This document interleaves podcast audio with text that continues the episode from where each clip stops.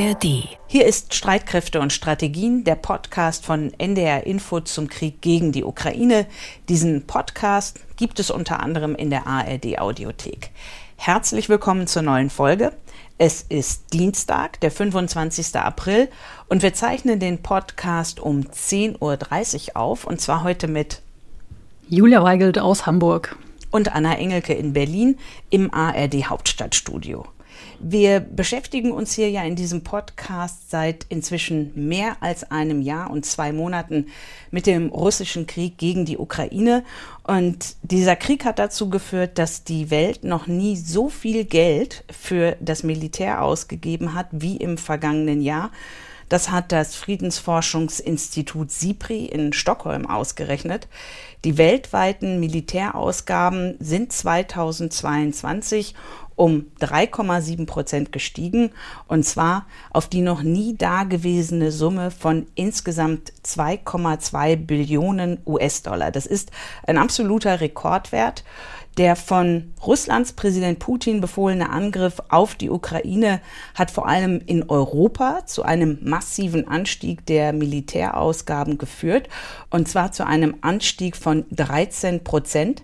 Das ist ein Anstieg, wie es ihn in Europa seit dem Kalten Krieg nicht mehr gab, so die Friedensforscherin vom SIPRI-Institut Lucie Béraud-Sudreau in der ARD.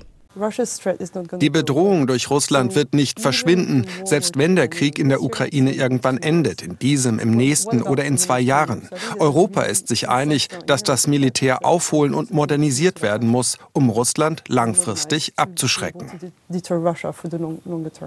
Ganz oben auf der Liste mit den stärksten Zuwächsen der Militärausgaben in Europa steht das neue NATO-Mitglied Finnland mit einem Anstieg von 36 Prozent im Vergleich zum Vorjahr, gefolgt von Litauen 27 Prozent und Schweden mit 12 Prozent und danach kommt Polen mit 11 Prozent. Deutschland ist in dieser Liste der Länder mit den starken Zuwächsen noch nicht mit in der Spitze dabei, weil das Verteidigungsministerium im vergangenen Jahr ja kaum etwas von den 100 Milliarden Euro Sondervermögen oder auch Sonderschulden, wie immer man das auch nennen mag, weil jedenfalls das Ministerium kaum etwas davon bisher ausgegeben hat und weil die Bundesregierung bisher lediglich 1,4 Prozent seines Bruttoinlandsprodukts in den Verteidigungsetat steckt. Das NATO Ziel ist ja mindestens zwei Prozent. Aber die Militärausgaben werden auch in den nächsten Jahren in Deutschland steigen. Und äh, die SIPRI-Friedensforscherin Lucie Béraud-Sudreau kommt zu diesem Schluss. Die Zahlen zeigen, uh, dass die Ära der friedlichen Abrüstung zu Ende geht. Für Europa kann man das sicher so sagen. Was die absoluten Zahlen angeht, da liegen die USA mit 877 Milliarden Dollar wieder und weiterhin auf Platz 1 weltweit. Und zwar ist das das Dreifache von dem, was China ausgibt für Rüstung. Geschätzt etwa 292 Milliarden Dollar. Die sind auf Rang 2. Dazu muss man allerdings auch sagen, es gibt Medienberichte, wonach China eigentlich mehr Geld für Verteidigung und Militär ausgibt, es nur nicht so offen benennt. Und dann haben wir auf Platz 3 Russland. Und zwar ist Russland vom fünften auf den dritten Platz gesprungen mit geschätzt 86,4 Milliarden Dollar ein Anstieg von mehr als neun Prozentpunkten. Auch in Russland sind das geschätzte Zahlen. Auch hier gibt es Medienberichte, wonach die Summen an sich höher sind. Das sind viele Zahlen, viele Zahlen gleich zu Anfang, aber diese Zahlen stehen für eine zunehmend unsichere Welt, nicht zuletzt durch den russischen Krieg gegen die Ukraine, aber auch wegen Spannungen in Ostasien, die dazu führen, dass Länder wie zum Beispiel Japan deutlich mehr Geld für das Militärische ausgeben. Den Link zu den neuesten Zahlen von SIPRI, wirklich interessant nachzulesen, den gibt's in den Show Notes. Und von den weltweiten Rüstungsausgaben zu unseren Themen in der heutigen Folge. Wir gucken mit unserem NDR-Kollegen Achim Gutzeit auf die besondere Rolle, die Radar und Radarsysteme für eine Offensive der ukrainischen Streitkräfte spielen. Und außerdem hast du dich, Julia, mit dem kleinen Land Moldau an der Grenze zur Ukraine beschäftigt.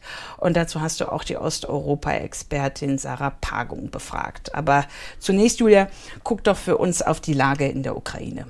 Ja, ich habe heute vier Punkte dazu und ich fange mal an mit der Lage in Cherson. Das ist ja eine Stadt im Süden der Ukraine am Fluss Dnipro. Nördlich ähm, des Flusses ist ja die ukrainische Armee, südlich sind die russischen Truppen. Und jetzt gibt es eben Meldungen, die Ukraine hätte den Fluss überquert und in russisch besetzten Gebieten einige Stellungen bezogen. Das US-amerikanische Institut für Kriegsstudien spricht von Infiltration und Militärstreifzügen. Also es ist keine groß angelegte Offensive mit vielen Truppen, aber möglicherweise können das erste Schritte sein zur Rückeroberung. Von der ukrainischen Seite gibt es bislang dazu keine Bestätigung. Und diese gemeldeten Positionen der ukrainischen Truppen südlich des Dnipro sind in sumpfigen Gebieten mit vielen Inseln und Nebenflüssen. Der Besatzungschef des Gebiets Cherson von russischer Seite, Wladimir Saldo, sagt, die Ukraine hätte da keine befestigte Stellung, sondern würde nur regelmäßige Überfälle durchführen, die von russischen Streitkräften abgewehrt würden. Also es gibt keinen Brückenkopf, also keine befestigte Stellung, die für sicheren Nachschub sorgen würde, aber sowas wäre schon eben wichtig für eine ukrainische Gegenoffensive und deswegen werden wir diesen Frontabschnitt auf jeden Fall weiter im Blick behalten. Zweites Thema. Die ukrainischen Streitkräfte haben gestern Morgen die Basis der russischen Schwarzmeerflotte in Sevastopol auf der annektierten Halbinsel Krim angegriffen, und zwar mit Überwasserdrohnen. Russland sagt, es habe drei Drohnen zerstört und bei dem Angriff seien Wohngebäude beschädigt worden, aber keine militärische Infrastruktur. Und Russland droht nun deswegen, das Getreideabkommen mit der Ukraine nicht zu verlängern. Das gilt ja derzeit erstmal nur bis zum 18. Mai. Dritter Aspekt der Lage für heute, Bachmut. Der ukrainische Präsident Volodymyr Zelensky hat erneut bekräftigt, die Stadt weiter verteidigen zu wollen. Er hat im Interview mit dem Nachrichtensender Al Arabiya gesagt, es ist unmöglich für uns, Bachmut aufzugeben. Das würde die Kampffront erweitern und den russischen Streitkräften und Wagner die Möglichkeit geben, mehr von unserem Land einzunehmen. Die Ukraine will ja in Bachmut russische Truppen aufreiben. Russland hat dort hohe Verluste, vor allem Wagner-Söldner sterben dort, aber eben auch viele ukrainische Soldatinnen und Soldaten. Und die russischen Streitkräfte setzen jetzt die Bodenangriffe in und um Bachmut fort. Es gab weiterhin schwere Kämpfe um Bachmut und auch um Avdivka im Osten der Ukraine. Am Sonntag sind dort nach ukrainischen Angaben rund 45 russische Angriffe abgewehrt worden. Und dann habe ich noch einen vierten und letzten Punkt für die Lage von heute. Der Chef der russischen Söldnermiliz Wagner, Jewgeni Prigoschin, droht keine Kriegsgefangenen mehr zu nehmen, sondern alle ukrainischen Soldatinnen und Soldaten sofort zu töten. Das ist ganz klar ein Kriegsverbrechen und zeigt eben, wie angespannt die Lage für Wagner ist und wie sehr Prigoschin eben unter Druck ist. Ja, vielen Dank für die Lage, Julia. Wir haben ja gerade von Julia Weigelt gehört.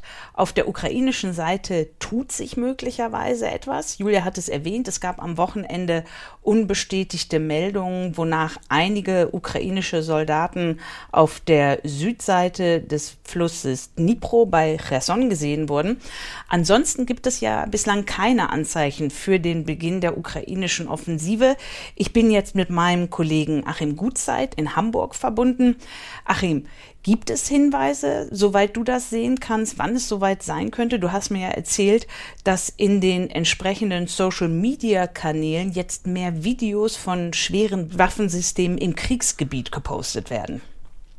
Ja, das ist natürlich möglicherweise ein sehr subjektiver Eindruck, aber es ist tatsächlich so, dass mir mehr Videos dieser Art über den Weg gelaufen sind. Äh, ob das jetzt dafür spricht, dass es tatsächlich mehr Bewegung von schweren Verbänden hinter der Front gibt, ob da vielleicht Verbände sich äh, in die Bereitstellungsräume gehen für eine mögliche Offensive, ähm, das weiß ich nicht. Aber ähm, beispielsweise ist mir ein Video in die Hände gefallen, das waren drei Gepard-Flakpanzer aus Deutschland, die also schnell auf einer Straße vorbeigefahren gefahren sind. Und ich habe jetzt auch zum ersten Mal das Video eines Kampfpanzers Leopard 2 in der Ukraine gesehen. Ähm, dazu muss man sagen, dass es bisher von ähm, solchen Waffensystemen kaum Videos gibt. Also es ist offensichtlich, dass es da eine Art Geheimhaltung gibt und dass den Soldaten auch vorgeschrieben wird, so etwas nicht privat zu posten, weil vor allem diese Hochwertsysteme aus dem Westen wie der Leopard 2 oder der US-amerikanische Schützenpanzer Bradley, ähm, die tauchen im Regelfall auf Videos nicht auf. Und das hat seinen Grund, nämlich schlichtweg sie vor dem Feind auch äh, zu verstecken. Verteidigungsminister Pistorius hat ja in der vergangenen Woche bei den Gesprächen im Rammstein-Format in Rheinland-Pfalz auf der US Airbase angekündigt, dass in Polen eine weitere Reparaturwerkstatt speziell für Leopard 2 Panzer entstehen soll. Ja, wir hatten ja zuletzt über das Thema Leopard äh, gesprochen und da ging es ja unter anderem auch um die Thematik Instandsetzung. Und es ist einfach sehr unwahrscheinlich bis ausgeschlossen, dass die ukrainische Seite da einen Angriff durchführen wird in größerem Stil, ohne dass da eine leistungsfähige Logistik in der Hinterhand ist, die dann auch noch in Polen ist und somit relativ geschützt äh, vor, vor Angriffen. Außerdem haben wir ja gehört in den letzten Tagen, dass die Spanier ihre Leopard 2 auf, äh, in Saragossa auf Schiffe verladen haben äh, zum Transport in die Ukraine. Das spricht alles eher dafür, dass da noch ähm, Logistik aufgebaut wird, dass diese Fahrzeuge noch integriert werden müssen in die bestehenden Verbände und dass das dementsprechend noch Wochen dauert. Ähm, allerdings müssen, muss ich dazu sagen, die große Unbekannte ist und bleibt Munitionsvorräte, Logistik. Es geht hier um tausende Tonnen Material, was an die Front geschafft werden muss und das möglichst unentdeckt äh, vor der russischen Aufklärung. Und das Material muss ja dann im Verlauf einer Offensive auch noch nachgeführt werden. Du hast es gerade gesagt, dass es möglicherweise noch Wochen dauert, bis die Offensive beginnt oder mehrere kleinere Offensiven, was ja jetzt auch immer mal wieder zu lesen ist. Und dazu passt, was äh, Ben Hodges gesagt hat. Ich habe den früheren Oberkommandierenden der US Army in Europa vergangene Woche auf einer Veranstaltung in Berlin getroffen. Und da hat sich Ben Hodges verwundert gezeigt, dass immer von einer Frühjahrsoffensive gesprochen wird. Und er sagt gerade mit Blick auf die matschigen Böden entlang der Front im Osten der Ukraine glaubt er, dass es noch einige Zeit dauert, bis äh, die Böden trocken genug sind für eine Offensive. Und Hodges geht da eher von Juni aus als von Mai. Aber dann müssen wir natürlich auch wieder ganz klar sagen, wir alle wissen nichts Genaues. Das wissen nur ein paar ganz wenige vermutlich in Kiew im Präsidentenpalast. Aber jetzt unabhängig davon, wann die Ukrainer nun mit ihrer Offensive starten wollen. Du und ich, Achim, darüber sprechen, was äh, für eine Offensive nötig ist. Und da spielt Radar, spielen Radarsysteme eine besondere Rolle. In einer seiner letzten Stellungnahmen zum Ukraine-Krieg hat zum Beispiel das britische Verteidigungsministerium betont, wie wichtig Radarsysteme sowohl für die ukrainischen als auch für die russischen Truppen sind. Und London nennt Artillerieradare bedeutende Kraftmultiplikatoren. Es ist äh, ein großes Wort, Kraftmultiplikatoren. Was genau soll das heißen? Ja, um das zu erklären, vielleicht äh, vorweg noch ein paar Worte zur Artillerie ganz im Allgemeinen. Also Artillerie, wie zum Beispiel die Panzerhaubitze 2000, also das modernste System, was es gibt, hat in Offensiven grundsätzlich eine Schlüsselrolle. Es gibt den Spruch im militärischen Artillerie erobert, Infanterie besetzt. Das bedeutet, ähm, Artillerie eröffnet einen Angriff mit Feuer auf feindliche Stellungen. Das können wie zum Beispiel auf der Krim russische Verteidigungssysteme sein. Und da sprechen wir dann von kilometerlangen Schützengräbensystemen mit Panzersperren, mit Minenfeldern und das Ganze dann nicht nur in die Breite, sondern auch noch in die Tiefe mehrere Kilometer gestaffelt. Und ähm, die Artillerie kämpft nicht von vorne, sondern sie steht hinter der Front und versucht, wie Militärs das sagen, den Gegner abzunutzen. Wir kennen das aus, äh, aus Bachmut. Also diese Stellungen ähm, zu zerstören. Ähm, dazu gehört auch, wenn die Offensive begonnen hat, ähm, feindlichen Nachschub zu unterbinden und zu vernichten. Und der Gegner wiederum versucht natürlich, diese feindliche Artillerie anzugreifen. Und das passiert im Regelfall dann entweder mit Hilfe von Kampfflugzeugen oder wiederum eigener Artillerie. Und dann kommen wir zu den bedeutenden Kraftmultiplikatoren, also zum Artillerieradar, zum einen wie das russische Zoopark-System oder das von Deutschland an die Ukraine gelieferte Cobra-System. Was genau macht Artillerieradar? Kurz gesagt, Artillerieradare errechnen die Flugbahnen der Granaten. Dazu hat sich der Oberst Dietmar Felber geäußert. Der ist der Leiter der Artillerieschule in Ida-Oberstein und hat das im Bundeswehrformat nachgefragt mal erklärt. Ohne Zielaufklärung, ohne Zielortung ist auch kein Feuerkampf möglich. Und speziell Cobra wird, eingesetzt äh, gegen feindliche Artilleriekräfte. Cobra führt durch eine Flugbahnvermessung, das heißt ein Artilleriegeschoss wird aufgefasst und das Cobra rechnet auf der Flugbahn zurück, wo es herkommt, also in die Feuerstellung. Es kann aber auch vorwärts rechnen, dorthin, wo das Geschoss einschlagen wird. Und damit sind wir befähigt, zu jeder Tages- und Nachtzeit bei, bei nahezu jedem Wetter feuernde Artilleriesysteme, feuernde Raketensysteme und Mörsersysteme aufzuklären und am Ende des Tages dann auch äh, mit einer hinreichenden Genauigkeit zu bekämpfen. Und wissen wir, wie viele dieser Cobra-Systeme die Ukraine hat? Also nach allem, was man weiß, eines, äh, zumindest in der Lieferliste der Bundesregierung äh, steht Cobra im Singular. Ähm, aber man weiß es nicht. Auch hier wieder das Thema Geheimhaltung. Ich vermute, dass dieses Cobra-System zusammen mit der Panzerhaubitze 2000 eingesetzt wird, weil diese beiden Systeme zusammen die besten Ergebnisse erzielen. Ein paar technische Daten zu Cobra, um zu verstehen, was es kann. Ähm, Cobra kann also bis 40 Kilometer weit hinter die feindlichen Linien gucken, aufklären und dort innerhalb von zwei Minuten 40 verschiedene Feuerstellungen ermitteln. Das bedeutet, alles, was da schießt, vom kleinen Mörser bis zur großen Kanone, kann aufgeklärt werden. Ähm, das wiederum bedeutet, selbst wenn man wie die Ukrainer wenige Geschütze hat, kann man sehr punktgenau diese gegnerischen Stellungen angreifen. Und das wiederum belastet die eigene Logistik weniger. Es müssen weniger, äh, es müssen weniger Granaten nach vorne gebracht werden. Es wird weniger Munition verbraucht. Und das ist dann auch damit gemeint, wenn das britische Verteidigungsministerium von Radar als Kraftmultiplikatoren spricht. Ja, das äh, kann ich jetzt gut nachvollziehen. Und wie können sich ähm, Artillerieeinheiten vor diesem Gegenfeuer, was du gerade beschrieben hast, schützen? Gibt es da überhaupt Gegenmittel? Ja, zum einen können moderne Systeme wie die Panzerhaubitze 2000 äh, durch verschiedene taktische Methoden, da geht es um verzögertes Schießen, verschiedene Stellungswinkel des Rohres, elektronisch gesteuerte Munition, äh, dadurch können sie ihren Standort verschleiern und auch verschleiern, wie viele Geschütze da eigentlich stehen und gerade schießen.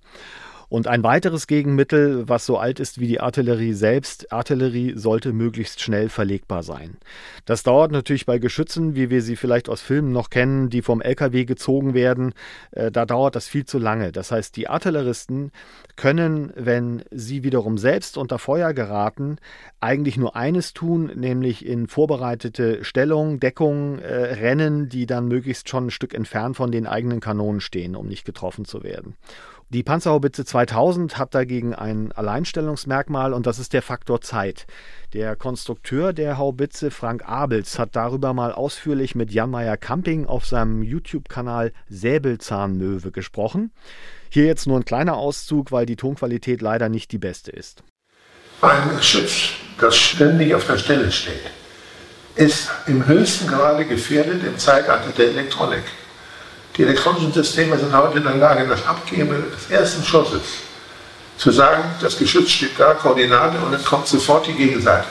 Und das kann man nur verhindern, indem man spätestens nach 30 Sekunden aus der Stellung raus ist. Das heißt, wenn Sie die 31. Sekunde erreicht haben, sind Sie schon ein wohlbekommenes Ziel der Gegner. Denn der Gegner misst vom ersten Schuss an die Richtung, wo er herkommt und richtet seine Waffe an. Und wenn Sie 35, 36, 40 Sekunden stehen, sind Sie fertig. Das bedeutet also, dass die Haubitze im schlechtesten Fall nach ihrem letzten Schuss 30 Sekunden Zeit hat, ihren Platz zu verlassen, bevor feindliche Granaten einschlagen. Vorausgesetzt, die gegnerische Aufklärung funktioniert optimal. Das klingt erstmal nicht besonders äh, ungewöhnlich. Es war aber konstruktionstechnisch eine ziemliche Herausforderung, wie das der Frank Abels in dem YouTube-Kanal schildert und hat auch dazu geführt, dass er einige Patente angemeldet hat.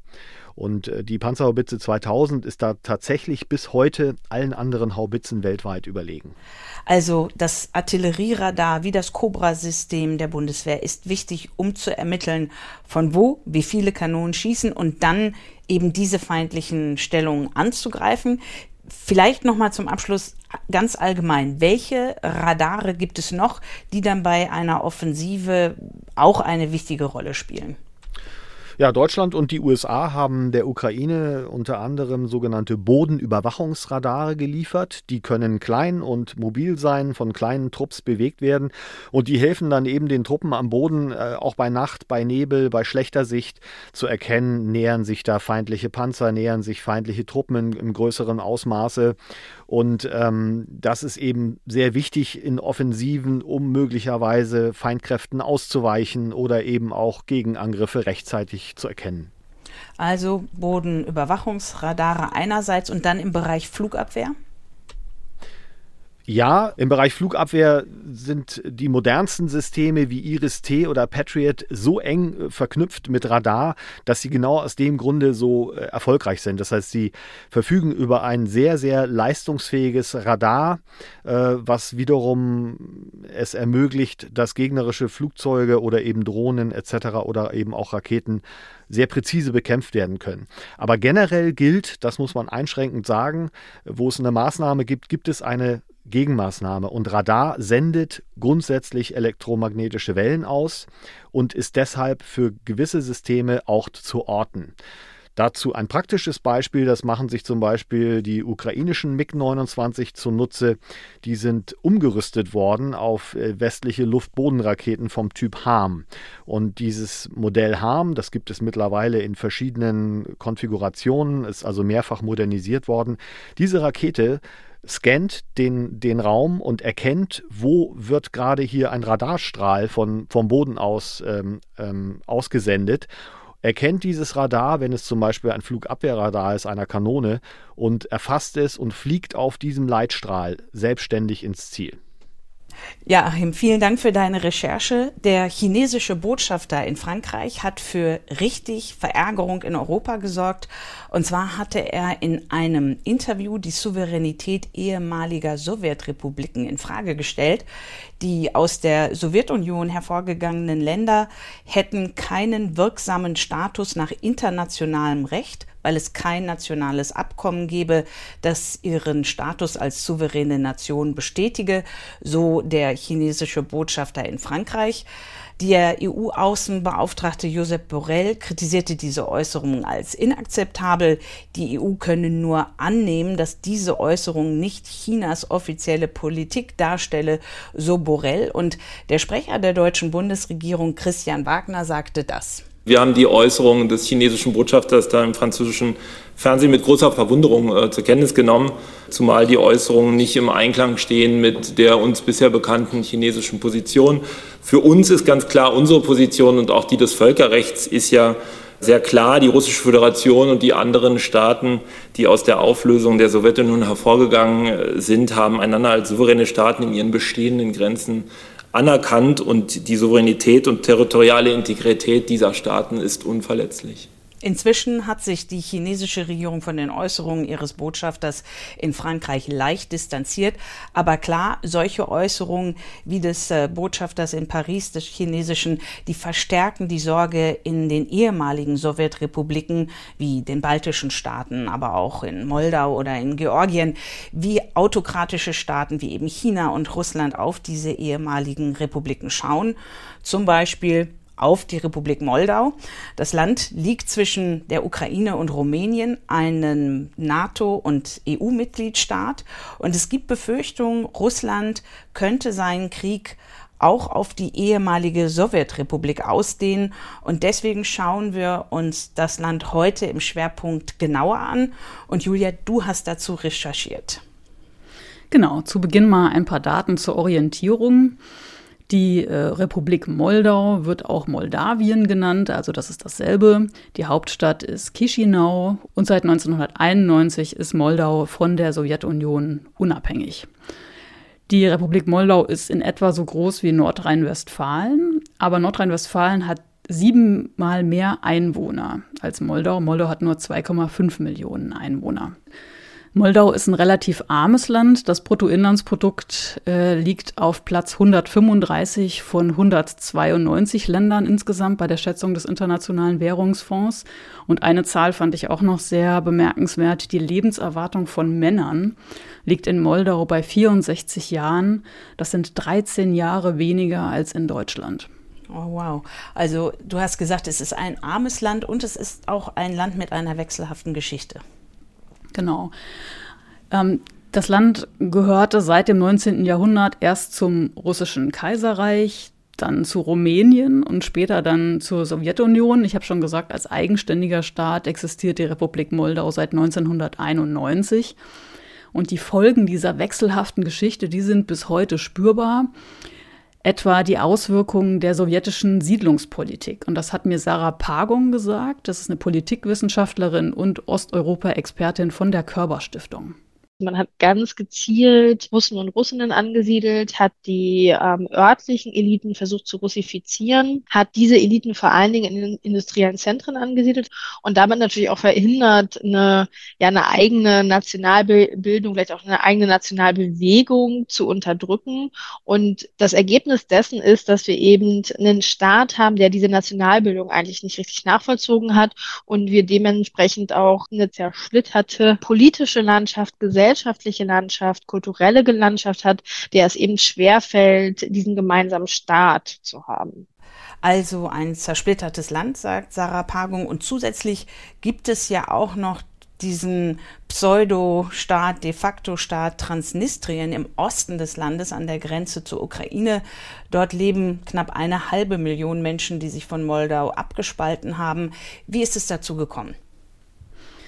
Transnistrien hat 1990 seine Unabhängigkeit von Moldau erklärt.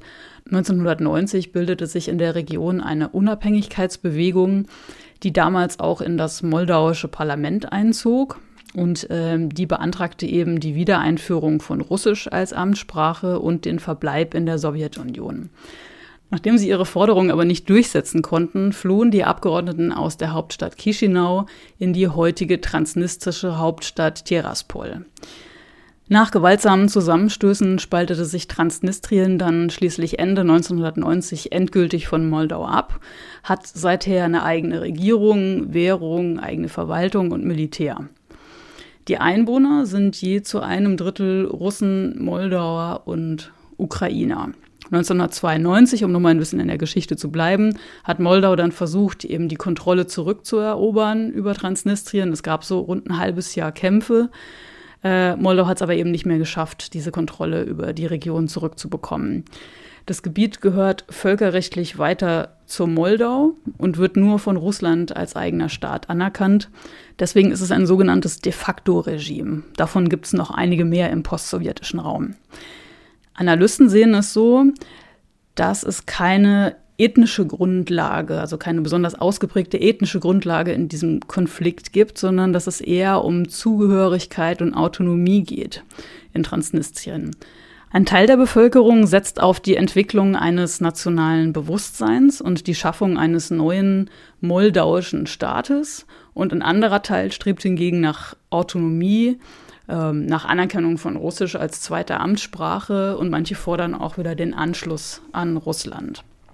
Die moldauische Regierung und die transnistrische Regierung hatten sich mit dem Status quo in gewissem Sinne arrangiert. Der Konflikt galt als eingefroren.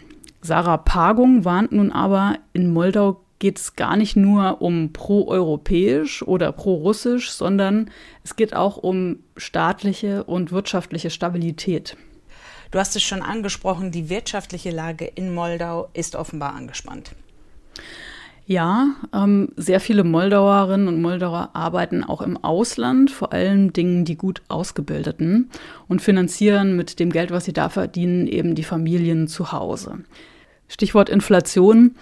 Die lag 2021 bei 5 Prozent und ist im vergangenen Jahr auf knapp 30 Prozent angestiegen. Das liegt auch an den enorm gestiegenen Energiekosten. Moldau war fast ausschließlich vom russischen Gaskonzern Gazprom für Gasimporte und Energie abhängig. Im März hatte Moldau sich äh, mit Krediten der Europäischen Bank für Wiederaufbau und Entwicklung aber europäische Lieferungen sichern können. Und die letzte Meldung war jetzt, dass Anfang April auch ein Lieferabkommen mit Gas mit einem griechischen Staatsunternehmen unterzeichnet wurde. Diese wirtschaftliche Notlage führt zu Protesten gegen die proeuropäische Regierung und Präsidentin Maya Sandu. Die pro-russische Partei Shor des Oligarchen Ilan Shor befeuert diese Proteste auch und soll sogar auch Demonstranten bezahlt haben. Das klingt ja alles danach, dass der Kreml, dass das Regime in Moskau Moldau destabilisieren will. Wie geht Russland dabei vor? Russland äh, setzt dabei offensichtlich auf hybride Kriegsführung. Ähm, darüber haben wir ja schon ein paar Mal gesprochen hier bei Streitkräfte und Strategien. Hybride Kriegsführung, damit sind gemeint Aktionen unterhalb der Kriegsschwelle mit dem Ziel eben, um andere Staaten zu destabilisieren. Das können Desinformationskampagnen sein oder eben auch sowas wie bezahlte Demonstranten. Und vor rund einem Monat hat ein internationaler Rechercheverbund ein russisches Strategiepapier veröffentlicht, in dem es um die Zukunft Moldaus ging. Das hat die russische Präsidialverwaltung im Sommer 2021 erstellt. Und demnach will Russland bei Eliten aus Politik und Wirtschaft in Moldau eben so eine pro-russische Stimmung fördern. Unter anderem auch ähm, den Fernunterricht in russischer Sprache für moldauische Schülerinnen und Schüler ausbauen. Bis 2030 soll dem Papier nach in der moldauischen Gesellschaft und in politischen Kreisen eine negative Einstellung gegenüber der NATO geschaffen werden. Außerdem soll bis dahin eine breite Präsenz russischer Medien in Moldau gesichert werden.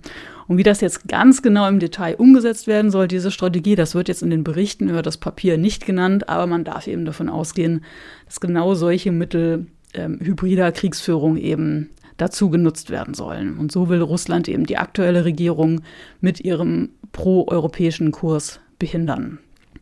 Mit der Wahl von Maya Sandu als Staatspräsidentin 2020 ähm, gab es eigentlich eine große Hoffnung in Moldau und auch von ähm, ja, Organisationen, die auf Moldau geschaut haben, dass es äh, in der Republik wirklich jetzt Reformen gibt. Das war nämlich vorher anders, sagt die Osteuropa-Expertin Sarah Pagung. Die vorherigen Regierungen ähm, hatten das zwar auch versprochen, das war aber häufig ein Lippenbekenntnis, die wurden nur ungenügend durchgeführt weil eben die gewählten Politikerinnen und Politiker mit Reformen jetzt im Bereich Antikorruption oder Transparenz ähm, sich sozusagen eigene Verdienstmöglichkeiten verbaut hätten. Und das ist jetzt sicherlich unter der neuen Regierung etwas anderes. Das Problem ist allerdings, dass durch die Krisen erst Corona und dann diese deutliche Krise letztes Jahr auch mit dem Krieg natürlich der Raum für Reform deutlich geschwunden ist. Und ähm, ich glaube, dass auch einfach sehr, sehr bitter ist für dieses Land, dass genau in diesem Moment, wo wir so eine Regierung haben, genau diese Krisen dort reinschlagen. Weil wenn wir beispielsweise schauen, auch in die 2010er Jahren, hatten wir eigentlich in Moldau einen State Capture, sprich wir hatten Personen und Gruppen in den entscheidenden Positionen, die sich gegenseitig das Geld zugeschoben haben, gegenseitig auch den Staat geplündert haben und sich eigentlich nur bereichert haben. Und das ändert sich jetzt eben. Diese positiven Veränderungen für Moldau haben ja vor drei Jahren mit der Wahl von Maya Sandu angefangen und äh, die Präsidentin versucht, Moldau pro-europäisch auszurichten. Das hast du ja auch beschrieben. Und dann gibt's ja da aber eben auch noch diesen Pseudostaat Transnistrien, der sich Russland zugehörig fühlt. Und in Transnistrien sind ja etwa 1500 russische Soldaten stationiert und zwar seit der Abspaltung vor mehr als 30 Jahren also von Transnistrien, von Moldau. Wie groß ist denn jetzt die Sorge in Moldau, dass der Kreml noch mehr russische Truppen in Transnistrien stationiert und dann von dort möglicherweise auch die Ukraine angreift? Dazu ähm, hat sich der stellvertretende NATO-Generalsekretär Geoana ähm, geäußert im Rahmen der Münchner Sicherheitskonferenz im Februar. Und er hat gesagt, er hält so eine weitere Kriegsfront in Transnistrien für unwahrscheinlich und hat gesagt, wir sehen nicht, dass Russland über genügend Kräfte verfügt, um das zu tun. Dafür versuche Russland eben an so einer Spaltung zu arbeiten, die es ja in der Bevölkerung Moldaus auch äh, gibt, eben wegen der wechselhaften Geschichte. Wir haben es schon angesprochen. Die FDP-nahe Friedrich-Naumann-Stiftung hat im Januar diesen Jahres mal eine Umfrage durchgeführt Und demnach sehen 56 Prozent die derzeitige Regierung als Verantwortliche für die aktuellen Probleme im Land an. Knapp die Hälfte wünscht sich einen Beitritt in die EU, aber über ein Drittel der Moldauer strebt eben auch eine engere Beziehung mit Moskau an. Und wie hat sich jetzt die Lage seit dem russischen Einmarsch in die Ukraine in Moldau verändert? Einerseits ähm, hat Moldau viele Geflüchtete aus der Ukraine aufgenommen. Wir haben schon gesagt, Moldau hat ja nur zweieinhalb Millionen Einwohner, ähm, aber zusätzlich eine halbe Million Menschen aus der Ukraine äh, eben aufgenommen. Im Sommer war Moldau im Verhältnis zur eigenen Größe im Vergleich zu allen anderen Ländern das Land, das die meisten Geflüchteten aus der Ukraine aufgenommen hat. Also einerseits das Thema äh, Fluchtbewegung, andererseits gibt es eben auch diese Gefahr, dass dieser Transnistrien-Konflikt äh, wieder enorm aufflammt. Ähm, da trägt auch bei, dass äh, der russische Präsident Wladimir Putin im Februar diesen Jahres ein Dekret aus dem Jahr 2012 annulliert hat, äh, laut dem eine Lösung des Konfliktes um Transnistrien ausschließlich unter Einhaltung der territorialen Integrität und Neutralität Moldawiens erfolgen könnte. Seit Sommer 2022, also seit vergangenem Sommer, ist Moldau EU-Beitrittskandidat. Warum Moldau in die EU möchte, das können wir uns alle vorstellen. Aber was hat die EU davon, so ein armes und auch ja instabiles Land wie Moldau aufzunehmen? Hm. Also die Osteuropa-Expertin Pagung sagt, ähm, ja, einerseits hätte die EU sicherlich erstmal jede Menge Arbeit mit so einem äh, Beitritt. Also was zum Beispiel die Überprüfung und Umsetzung von den Beitrittskriterien angeht, die es ja gibt. Aber so ein Beitritt würde auch für die EU jede Menge Vorteile bringen, ist, ist Sarah Pagung sicher denn wir haben diese Länder, die Teil der, ich sag mal, des europäischen Kontinents sind, die Sicherheitsprobleme haben und für die aus meiner Sicht auch die EU eine gewisse Verantwortung hat und für die die EU auch ein großer Stabilitätsanker sein kann. Also wenn wir uns anschauen, welche Politik der EU in der Vergangenheit, vor allen Dingen in der Außenpolitik besonders erfolgreich war, dann war es immer die Erweiterungspolitik, weil sie dafür gesorgt hat, dass Länder demokratisiert wurden, dass Länder stabilisiert wurden und dass das natürlich am Ende auch ein einen Mehrwert für die EU selbst an Sicherheit, an Stabilität und vor allen Dingen auch an Prosperität bedeutet und im Zweifelsfall ein gutes Instrument sein kann, um genau diese Ziele in diesen Regionen zu erreichen. Ein EU-Beitritt Moldaus würde allerdings auch bedeuten, dass ähm, natürlich viel Geld aus Brüssel fließen würde in Richtung Moldau. Und die Beistandspflicht würde auch gelten. Es gibt ja Artikel 42 Absatz 7 des EU-Vertrages, wenn ein EU-Land angegriffen wird, dass andere dann grundsätzlich beistehen müssen. Und Pagung hofft, dass dieser Beitrittsprozess jetzt funktioniert. Sie sagt, das wird hart werden, weil eben die Nationalbildung noch nicht abgeschlossen ist. Und das hat sie am Anfang schon gesagt. Ne, es gibt keine einheitliche nationale Identität. Ähm, deswegen wird das äh, schwierig werden, so ein Beitrittsprozess. Und gleichzeitig ist eben auch in Sachen Korruption und staatlicher Transparenz eben in Moldau noch ein weiter Weg zu gehen. Ja, vielen Dank, Julia. Danke für die Recherche. Und das gesamte Interview mit Sarah Pagung finden Sie und findet ihr in unseren Show Notes. Das war's von uns für heute. Anregungen, Fragen oder Kritik wie immer gerne an die gewohnte Adresse streitkräfte.ndr.de.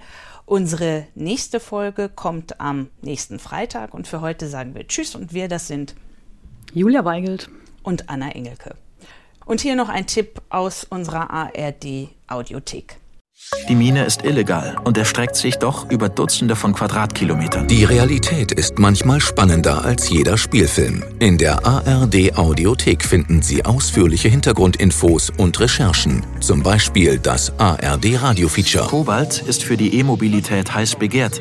70 Prozent des weltweiten Verbrauchs stammen von hier. Jederzeit interessante Dokus, Hörspiele und Podcasts. Dank Rundfunkbeitrag werbefrei und ohne weitere Kosten. Jetzt die ARD Audiothek App downloaden.